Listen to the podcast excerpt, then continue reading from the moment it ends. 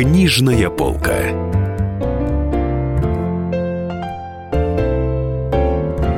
Дорогие друзья, Денис Корсаков, Дарья Завгородняя, а в гостях у нас Алексей Николаевич Варламов, писатель, автор книг, автор биографических исследований и ректор литературного института имени Горького. Здравствуйте. Здравствуйте. А собрались мы по такому приятному поводу. Исполняется 90 лет Василию Макаровичу Шукшину – на этих днях. И мы, конечно, будем обсуждать сегодня нашего любимого писателя. Потому что Алексей Варламов является автором одной из лучших, может быть, ну, на мой взгляд, лучшей биографии Шукшина, которая вышла в серии «Жизел» в издательстве «Молодая гвардия» несколько лет назад. Я хотела бы первый вопрос сразу задать. А, ваша биография писателя, она очень основательная. А, практически там не осталось у меня никаких вопросов по а, поводу, так сказать, биографии Василия Макаровича. Но для вас, для самого, что-нибудь, какие-нибудь тайны, неисследованные, так сказать, секреты остались? Вот загадка Шукшина существует для вас? Да, конечно, и очень много загадок. Мне кажется, эти загадки вообще сопровождали его всю жизнь, начиная с раннего детства. И а, он же был такой человек очень скрытный при всей своей кажущейся простоте, открытости, распахнутости. Э, это был человек, который сам себя называл зашифрованным, он любил шифроваться, и поэтому, собственно, когда я писал биографию, то у меня была такая задача несколько обратная по отношению к тому, что он делал в своей жизни, то есть его расшифровать, насколько мне это удалось сказать трудно, но мне кажется, действительно, тайн очень много, и связанных и с его детством, и с отрочеством, и с юностью, да с любым периодом его жизни – и его на самом деле э, отношение к государственному строю, к советской власти, вообще его политическая позиция, его очень сложное положение в этом вечном русском расколе между условными почвенниками и западниками, и либералами, и консерваторами, правыми, и левыми, а, Шукшины русская партия, Шукшины Шолохов, Шукшины Солженицын. Там возникает много вопросов, которые я пытался нащупать, я высказывал какие-то версии, но, но мне ужасно не хватало на самом деле. Он бы мог быть с нами в студии, да, 90 лет, а, в конце концов, люди доживают до такого возраста. И, конечно, ужасно жалко, со всех точек зрения жалко, что он а, не дожил, но вот мне как биографу вот встретиться с ним, задать ему какие-то вопросы, даже без особой надежды, что он все расскажет, э, но тем не менее вот что-то его спросить я бы очень хотел. Ну а то, кстати, есть э, вопрос, на который точно мы, наверное, не получим ответ. Давайте начнем с конца. А почему он умер? Потому что этим заканчивается ваша книга, это предпоследняя глава вашей книги, и там очень много всяких загадок, и вы подробно исследуете ту теорию, что его, собственно, убили. Потому не что было ли это убийство? Якобы да. за, не, незадолго до этого он лежал в больнице, им проверяли сердце, и сердцем все было отлично, никаких проблем. Вот, была язва желудка, от которой он страдал всю жизнь, но вдруг вот внезапно он умирает. Как это произошло? И, э... При том, что он не пил же последние годы. Он действительно не пил, но он очень много курил и очень много пил растворимый кофе. И, собственно, такая официальная версия, ну или такая полуофициальная версия, э, связанная с естественными причинами его ухода, это табачно-кофейная интоксикация. Но мне кажется, этот вопрос вообще надо задать э, врачам. Я, может быть, здесь не доработал, глубоко не копал, но, скажем, то, что он проверялся в больнице, и то, что у него с сердцем все было нормально, известно со слов э, Лидии Николаевны Федосеевой-Шукшиной. Она, конечно, жена, и она замечательная жена, но, строго говоря, надо поднять его медицинскую карту и посмотреть, что там написано на самом деле. Может быть, это, а может быть, что-то другое. То есть это такие вопросы, где нельзя э, полагаться ни на какие мемуарные свидетельства и воспоминания даже самых близких людей, а надо просто вот э, смотреть в бумаге, в документы, что там написано. Но э, все-таки вот версия о том, что его убили, мне я не раз это говорил, что если бы я писал роман, пьесу, сценарий, да, конечно, убили, потому что он хотел снять свой главный фильм, э, и у этого фильма было много врагов, а он все равно хотел его снять, и он практически добился уже разрешения, и вот-вот должен был приступить к съемкам, и когда стало понятно, что этого человека не остановить, его нашли мертвым. Поэтому вот в таком высшем плане, да, его убили. Но вот, вот если буквально милицейски, медицински на это смотреть, то, мне кажется, все эти версии об убийстве, они ну, не находят какого-то такого вот документального, фактического подтверждения. Якобы в каюте, он умер э, в каюте теплохода, где все жили на съемках Да. э, фильма «Они сражались за Родину». Уже заканчивались съемки, уже все последние дни. И вот э, утром его находят мертв. Как это вот произошло? Как это все? Вся эта Ну, так, так оно и было. Его, если не ошибаюсь, первым обнаружил его товарищ Георгий Бурков, который написал свои воспоминания. Но люди, которые любят конспирологические версии, они говорят о том, что Бурков не сказал всей правды, что Бурков чего-то боялся. То есть там столько всего на самом деле наверчено и накручено вокруг обстоятельств гибели э, Шукшина и столько разных вариантов, кому это могло быть выгодно, интересно его убить, что это больше похоже на какой-то детектив в стиле Агаты Ну, Кристи. Вот, Но- Да, Ва- Василий Макарович хотел снять фильм о Степане Разине. По своему роману «Я пришел дать вам И волю». что же в этом такого криминального, А что за почему, это убивать? так сказать, были какие затыки? Почему Ну, не дело в том, что э, это вот как раз э, о чем я начал, да, отношение Шукшина к советской власти, к советскому строю.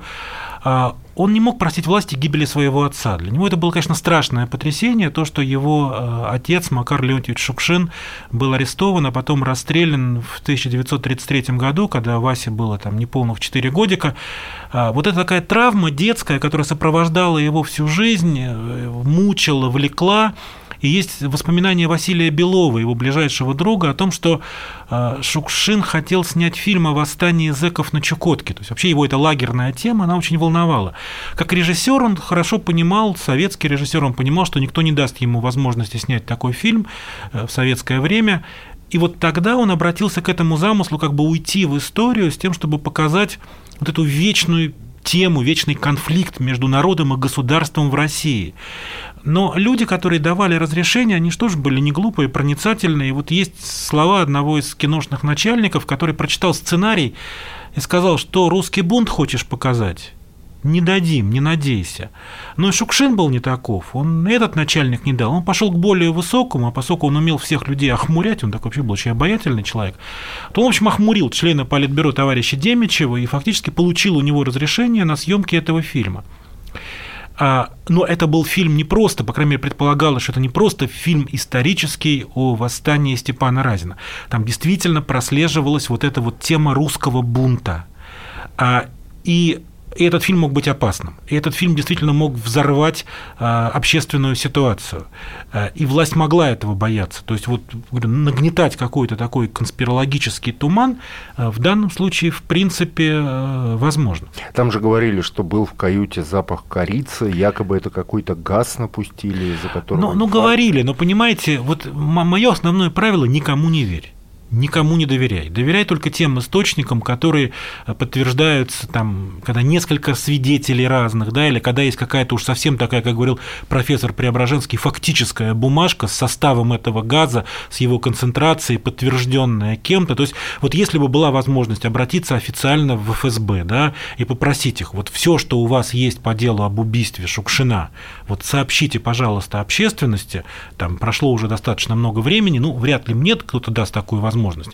Ну, скажем, если бы родные Шукшина, если их действительно эта тема волнует, если они подозревают, что там дело нечисто, вот если бы они обратились, наверное, бы они получили какой-то ответ, и хотя тоже он бы вызывал у меня там какие-то сомнения, потому что ну, спецслужбы играют свои игры, но хотя бы это была какая-то вот, ну, что, что-то можно было бы уцепиться за что-то, какое-то было бы такое вот документальное свидетельство, с которым можно было бы как-то работать. Ну, а конспирологи, простите, сразу заключают, что КГБ, конечно, его и убило, а ФСБ наследник КГБ. Ну, может быть так, хотя, строго говоря, зачем КГБ было убивать Шукшина, ну, ну не очень понятно. Есть версия, что его масоны убили. А зачем масонам убивать Шукшина, тоже не очень понятно. И насколько у масонов была возможность там кого-то убивать, ну, может, и была, не знаю.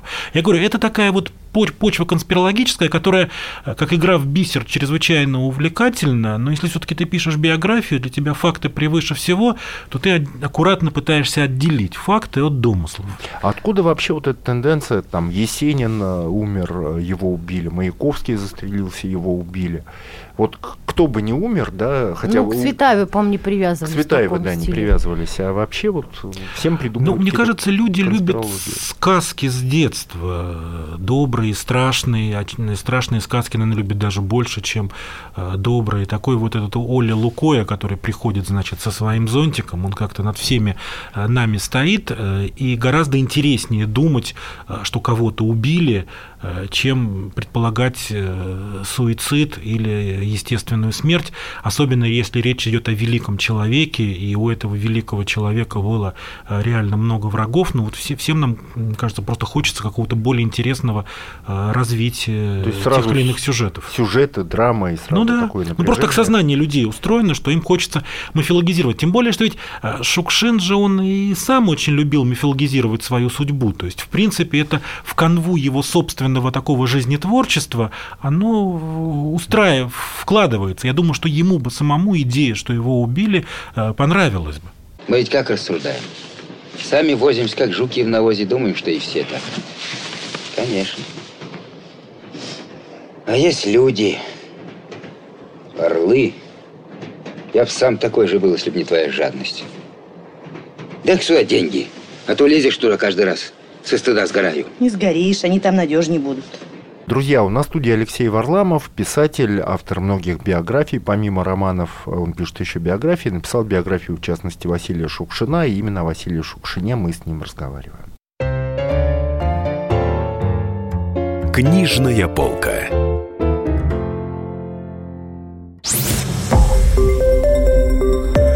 Радио «Комсомольская правда». Более сотни городов вещания и многомиллионная аудитория. Калининград 107 и 2 FM. Эм. Кемерово 89 и 8 FM. Эм. Красноярск 107 и 1 FM. Эм. Москва 97 и 2 FM. Слушаем всей страной. Книжная полка.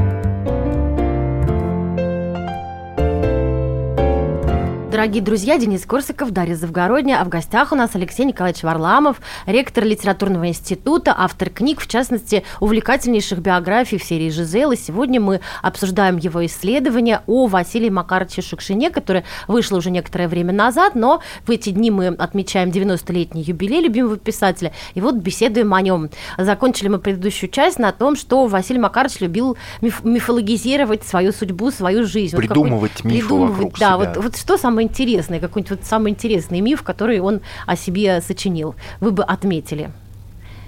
Ну, их было очень много, они все э, увлекательные, один увлекательнее другого. Но вот один из очень такой трогательный э, домашний миф. А, дело в том, что э, Шукшин служил во флоте, да, когда его призвали на воинскую службу, на военную службу, он служил во флоте, но в береговой части, в Севастополе. А, и поэтому море он видел только с берега, и в море, собственно, он не выходил. Но это не очень интересно, да, поэтому своим друзьям, своим родным, своей маме он очень любил рассказывать о том, как он, значит, там ходил на разных кораблях в плавания. И когда уже после его смерти вот стали постепенно реконструировать его э, биографию, кто-то из его сослуживцев, те, кто служил с ним вместе в береговой части, просто честно рассказал, что да, вот они занимались там работой на э, берегу. И мама Шукшина, Марья Сергеевна, она просто вот разгневалась и обвинила этого человека в том, что он лжет. Она сама от Васи слышала, что Вася ходил э, в море, и вот вера там ее, односельчан, в то, что у Шукшина была в этом смысле более интересная какая-то жизнь, чем э, на самом деле, это такая штука очень характерная. То есть, конечно, он любил прихвастнуть. Я думаю, что Бронька Пупков, да, вот это один из самых гениальных рассказов «Миль, пардон, мадам», это не значит, что Шукшин сам был Бронькой Пупковым, но то, что он чувствовал вот этого человека, то, что он понимал, что у человека есть потребность придумать про себя что-то, чего в твоей жизни не было, и поверить в это, и даже если это абсурдно, и даже если тебе это вредит, ты все равно в это веришь, вот то, то, что он психологически это осознавал, э, это, на мой взгляд, интересно. И э, для меня одна из самых, конечно, прекрасных историй, все хорошо знают, о том, как он поступал в Авгик. Да, он очень любил рассказывать. Ну, давайте вспомним. Еще. Что да, когда он приехал в 1954 году поступать в Авгик, то есть он якобы на самом деле ехал ни в какой не в Авгик, а он ехал в Лит-институт, а, но в Лит-институт его не приняли, потому что там требовались э, рассказы для творческого конкурса. Он как раз, да, может быть, не опубликованные, но в любом случае надо было представить. Вот интересно, что у нас именно сейчас идут вступительные экзамены. Сейчас вот я как раз читаю рассказы абитуриентов, которые вот как тогда Шукшин, сколько там уже почти 50 лет тому назад, даже больше, э, приехали э, в Москву. Ну вот, и его туда, значит, не взяли. И тогда он пошел в Авгик, причем ему посоветовал какой-то там Э, студент Лит-института во дворе сказал, а вот иди-ка ты, парень, э, в Авгик туда ничего не нужно, и якобы этим парнем был никто иной, как Евгений Евтушенко. Поскольку Евтушенко действительно именно в эти годы в Лит-институте учился, то у этой легенды даже есть какое-то такое вот косвенно можно на что-то опереться. Но сегодня, когда опубликованы письма, когда опубликованы документы, когда опубликовано его, э, ну, это вот как бы дело вступительное, абитуриентское дело в Авгик, мы видим, что вот его рассказы, а я не знал, что есть такая профессия режиссер, думал, актеры там договариваются догадываются сами, сами кто что говорит, все это шукшинские байки. Он все прекрасно знал. Он знал, что есть такая профессия режиссер. Он ехал поступать именно на режиссера. Есть его заявления, а, есть его творческие работы, которые на самом деле показывают, что он был очень хорошо подготовлен к этим экзаменам. И вся эта история, что якобы Ром его спросил на собеседовании, а читали ли вы «Войну и мир», а он ответил «нет, не читал, больно, книжка толстая», все это тоже выдумка и легенда. Он был очень начитанным человеком, очень начитанным. И «Войну и мир» все-таки, наверное, читал. Читал «Войну». Вообще он был директор школы до того, да. как он поступал в ВГИК, хотя такой своеобразный директор школы, но тем не менее. Если почитать его письма, которые он писал, вот когда служил во флоте, в этой береговой части домой, просто почитать стиль этих писем, ощущение такое, что это пишет доцент какой-то, кандидат наук, там книжный такой стиль, тяжеловесный да. книжный стиль от которого он потом избавился, он скинул его как вообще ненужную такую вот лягушачью шкурку, сжег. Но то, что он через все это прошел, то, что вот образ такого вот, говорю, вот Вася Рубаха, парень, который непонятно из деревни в Кирзовых сапогах приехал и что-то у вас тут в Москве не понимает. Все это чистая байка, все а это зачем? легенда. Ну, во-первых, это делало его интересным. Это его э, выделяло на фоне других людей. Он себя противопоставлял ему было очень важно всегда подчеркивать свою индивидуальность, свою вот эту вот шукшинскость какую-то, да. А он никогда не стоял ни в каком ряду, даже в ряду вот писателей-деревенщиков он очень на самом деле стоит вот так вот на особицу. Ну, каждый на особицу, но он как-то вот вдвойне на эту а, особицу стоит. И он просто чувствовал, что если ты хочешь состояться, если ты хочешь добиться успеха, не походи на других людей, отличайся от других людей, вот не, не будь частью э, толпы. Вот мне кажется, он как-то в детстве это еще на на самом деле, может быть, понял даже трагически, когда вот арестовали его отца, а, то он стал сыном врага народа. А, а жена, у которой муж арестован, ее звали Сибулонка. То есть вот это от сибирских лагерей, да, это было такое уничижительное на самом деле, это было немножко презрительное. И вот он в детстве он рассказывал, что когда он шел за водой, в селе говорили, у, вражонок идет. То есть вот некоторая печать отверженности, она лежала на нем с детства. И потом он ее преодолел, он был компанейский, у него были друзья, все было. Но то, что вот он эту травму запомнил, и то, что он умел, вот в чем его гениальность, он умел все свои страдания, горести, боли, печали, беды обращать в свою пользу. Он как бы вот так вот перерабатывал это внутренне. И для него это был какой-то такая батарея, какой-то какой аккумулятор, которым он питался. И вот, и вот в этом Шукшин на самом деле, вот этой мощнейшей энергии человеческой. Ну, смотрите, он же приехал все-таки в Москву, он начал общаться с такой богемной золотой молодежью, там Кончаловский, Тарковский, Бело Ахмадулина и так далее, все запоминают его кирзовые сапоги. У него не было там комплексов по поводу того, что вот, вот он деревня такая. Он еще и... со стилягами боролся, между прочим. Да, на первом курсе, когда он был секретарем комитета комсомола, там, бюро курса, то он боролся со стилягами. Э, одним или одной из этих стиляг была Людмила Гурченко. Есть такое воспоминание. Вы знаете, я думаю, что у Шукшина вообще не было проблем э, ни с какими комплексами. А вот, вот Ахмадулина, как... простите, еще вспоминала, что он в кирзовых сапогах пришел в гости, там какой-то грязный снег стекал с этих сапог, и он чувствовал, что... Ну, это такое некоторое юродство, мне кажется. Мне, мне кажется, что он это делал явно сознательно. Это не то, что вот он делает от невоспитанности или от какой-то растерянности, или, ой, извините, я вам наследил. Нет, это вот вот русский мужик, вот как вот э, Григорий Ефимович Распутин, как его любит, так вот, в кирзовых сапогах вошел в царские покои. Кстати, э, Шукшину, э, Шукшин должен был сыграть в агонии Лема Климова Распутина. Сыграл Петренко, гениально сыграл, никто не спорит. Но если бы это сыграл Шукшин, я думаю, это было бы не менее интересно. Вот если был бы спектакль, просто вот один бы день играл Петренко, один Шукшин, было бы ужасно интересно просто посмотреть. К чему я это говорю? К тому, что никаких комплексов неполноценности у него не было. Он гордился своим крестьянством. Он, наоборот, его нес с достоинством. Вот как, как высокое звание. Я русский мужик, я русский крестьянин. А, а со стилягами-то зачем? Что, почему он боролся? Вот я понять это Да, вот давайте еще за и на, на Гурченко остановимся. Да, за что он их? Ну, может быть, они его просто раздражали. Потом, вот э, мы говорим так немножко о политических взглядах Шукшина. Он на самом деле, судя по воспоминаниям его первой жены, еще до поступления в Авгик, у них же тогда еще их роман начался, а, он вот э, ходил в библиотеку, читал сочинения классиков марксизма-ленинизма, ходил в сапогах как Сталин, да, то есть на самом деле вот это вот как бы такая линия антигосударственная, она у него позже возникла, его сознание, можно сказать точно когда, в 56 году, когда был реабилитирован сказал. его отец, и когда вот он почувствовал страшный ужас, катастрофу, что вот он, который от своего отца вынужденно отрекался, потому что в анкетах, когда он поступал в Авгейк, вступал в партию, там на работу поступал, он везде лгал о том, кто его Он настоящий писал, отец. что отец погиб на фронте. Погиб а на фронте, имея в виду своего отчим. отчима. Да, имея в виду своего отчима. Хотя на самом деле он, он же Шукшин, поэтому отец-то Шукшин был. Мать не поменяла э, как бы отцовство своему сыну. Судя по всему, у него вот этот вот переворот произошел позже. А на первом курсе он был себе такой вполне сознательный э, коммунист, молодой, да, проводил линию партии.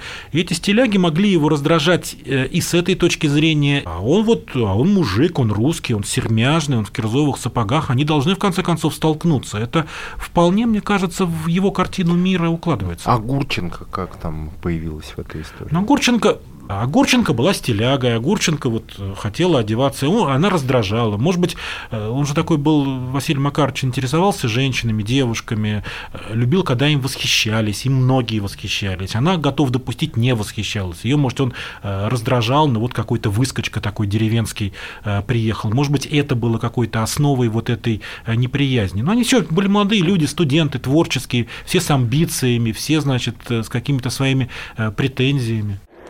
Взял я ее, привез к себе в Белогорск. А у меня там комната была. Со всех окон вид на стройку, красота. Ну, пожили немного. Говорит, скучно. Видишь ты, скучно. А чего надо? Живем культурно. Выписываем огонек. А ей скучно. Мы пожили еще немного. Она и говорит, я, говорит, себе собачку возьму. Мне, говорит, тогда не будет скучно. Я сперва недопонимал, зачем ей собачка сдалась. А выходной как-то взял книжку полистать. Гляжу, дама с собачкой. Так там тоже собака выведена. Так вот, моя от скуки решила эту даму копировать. Вошел в дом и глазам не поверил. Стал приглядываться.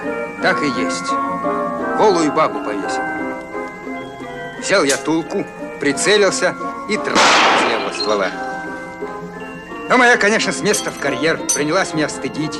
Ах, ах, что ты делаешь, это Рубинс. Я по силе возможности хочу уют сделать. А ты, снежный человек, ходишь дома, как по лесу и стрельбу разводишь. А я ей объясняю, что это не уют развешивать по стенам голых мужиков да баб. Ты, говорю, голышом сядешь, это тоже уют?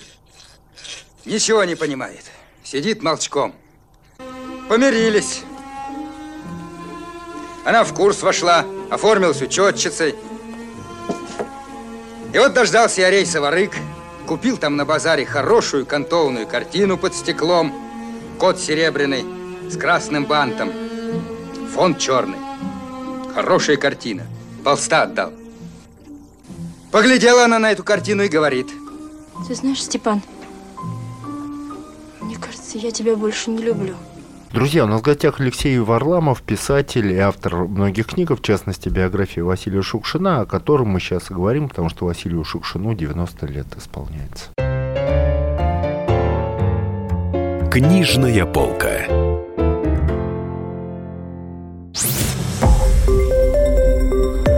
Радио Комсомольская правда". Более сотни городов вещания и многомиллионная аудитория. Хабаровск 88 и 3 FM. Челябинск 95 и 3 FM. Барнаул 106 и 8 FM. Москва 97 и 2 FM. Слушаем всей страной. Книжная полка.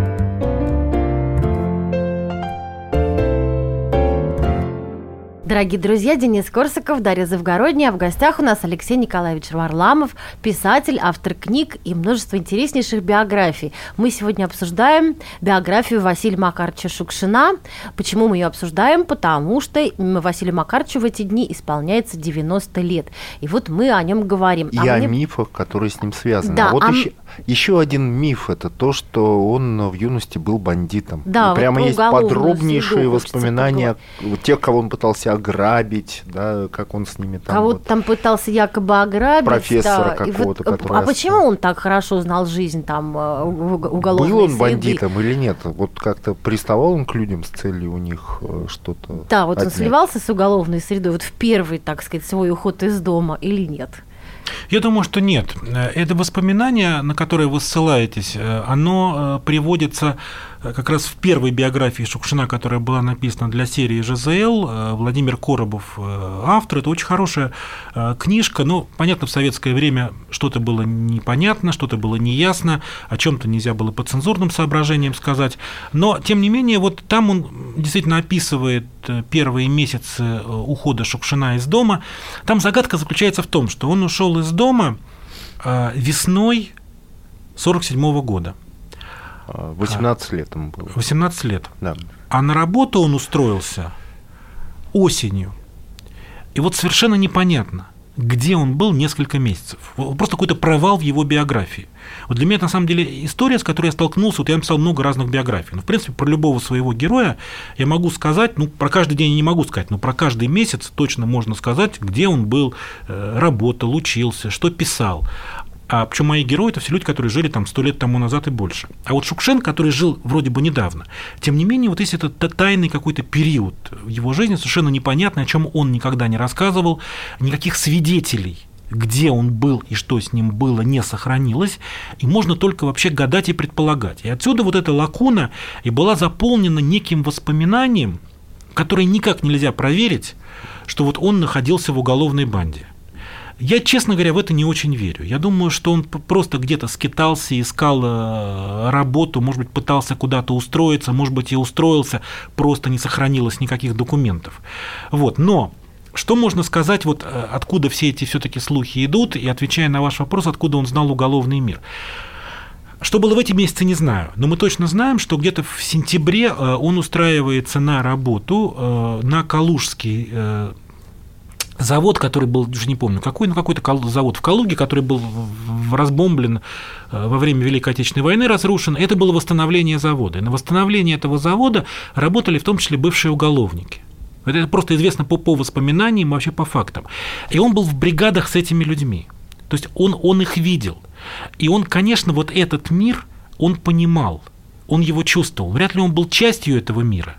Не, не думаю, что он был частью этого мира. Но то, что он был близок, и то, что этот мир его к себе каким-то образом мог завлекать, ведь Егор Прокудин, вот это альтер-эго Шукшина в этом смысле. Да, еще очень важная вещь, что когда Шукшин ушел из дома, он довольно долго ничего не писал ни матери, ни сестре. Он просто пропал, нет его и все.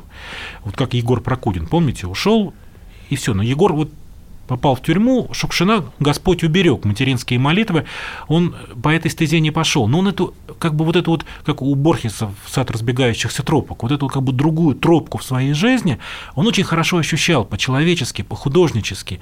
И она его вот она его мучила, она его вдохновляла, она его теребила, беспокоила. И поэтому, я думаю, такой интерес Шукшина действительно к этой уголовной теме, и не случайно он в Бийске ездил встречаться там, в колонию с молодыми, там, с малолетними преступниками, пытался им что-то сказать. Ему это было важно. Мало кто из наших писателей, по-моему, тогда стремился особенно в эти колонии, а ему было важно, его никто не принуждал, потому что вот он чувствовал какую-то вину перед этими ребятами за то, что с ними а, произошло, для, у, у него это болело. И в «Калине красной», конечно, вот он, он дал волю этой, этой теме, и посмотрите, как это какой-то невероятный успех ему при, принесло. Опять говорю, вот его умение, самые такие трагические, мрачные периоды своей жизни обращать свои победы. Еще одно замечательное воспоминание связано э, у Георгия Буркова в книжке написано, опять же, проверить нельзя, но вот тот случай, когда я верю. Бурков говорит, что как-то в минуту откровенности э, Шукшин его спросил, «Э, Жора, а ты знал, что ты будешь знаменитым? Да нет, Ил Бурков, откуда? А я знал, ответил Шукшин. Вот я думаю, вот это на самом деле, вот это знание, что он непростой человек, что он будет великим, он будет знаменитым. И это подтверждается тем, что он чуть позже напишет сестре, что твое спасение в семье – это письмо, а мое спасение в славе.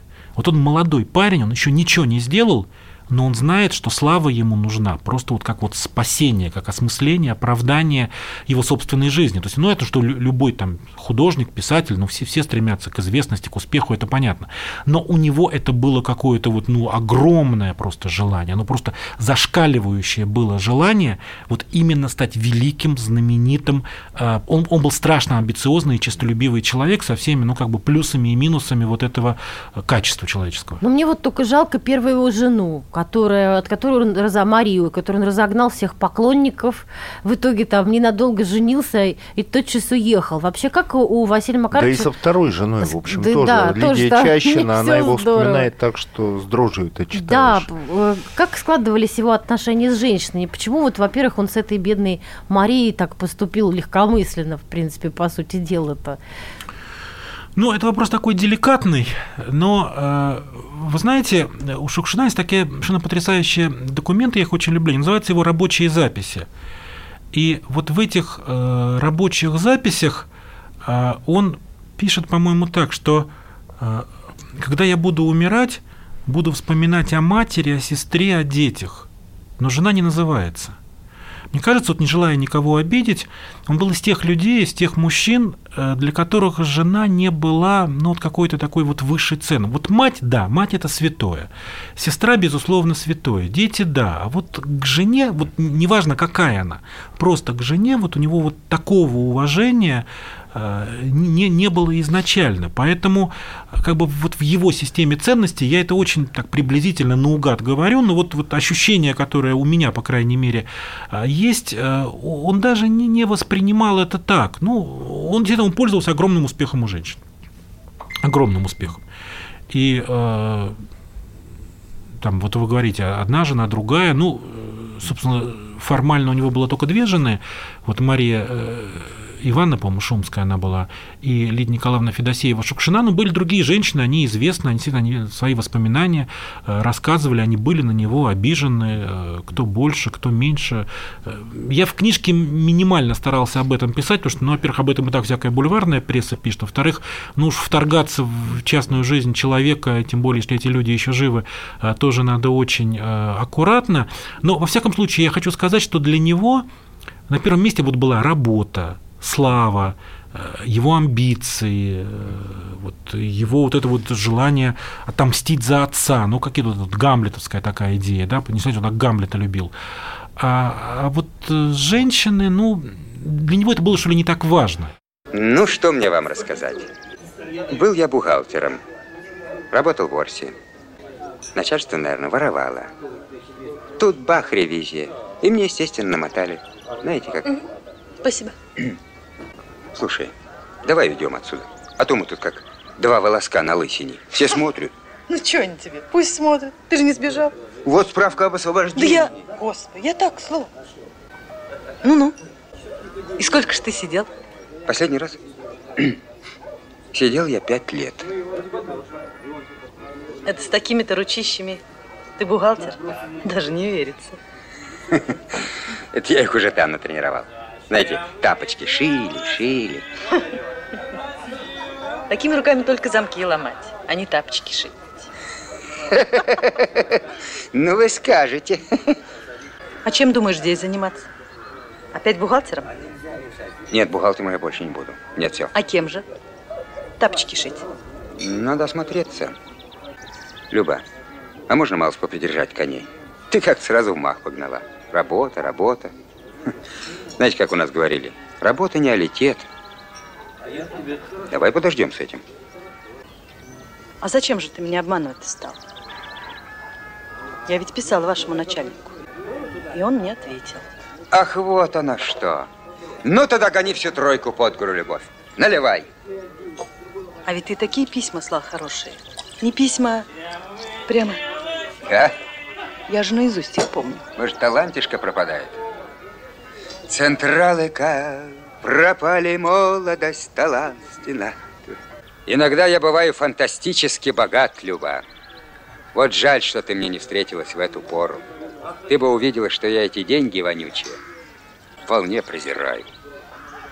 Презираешь? А на такую страсть из-за них идешь. Я Господи. не из-за них иду. Из-за чего ж? Никем больше не могу быть на этой земле. только вором. Ой-ой-ой, какие мы страшные. Только никто не боится. Ну, допивай да пошли. Куда? Ко мне. Ты ж ко мне приехал. Или у тебя еще где-нибудь заочница есть? Погоди, но мы же теперь выяснили, что я не бухгалтер. Выяснили. Но чтоб вы знали, мадам, я шофер первого класса. Да? Да. Ой, нет, второго, второго. И права есть? Нет, права в Магадане. Ага. Ну вот видишь, и тапочки шьешь, и шофер. Тебе ж цены нет у нас. Пойдем. Книжная полка.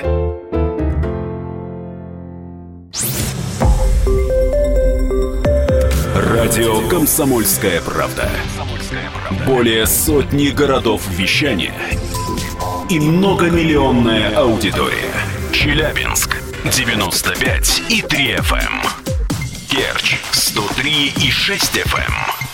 Красноярск 107 и 1 FM. Москва 97 и 2 FM. Слушаем всей страной.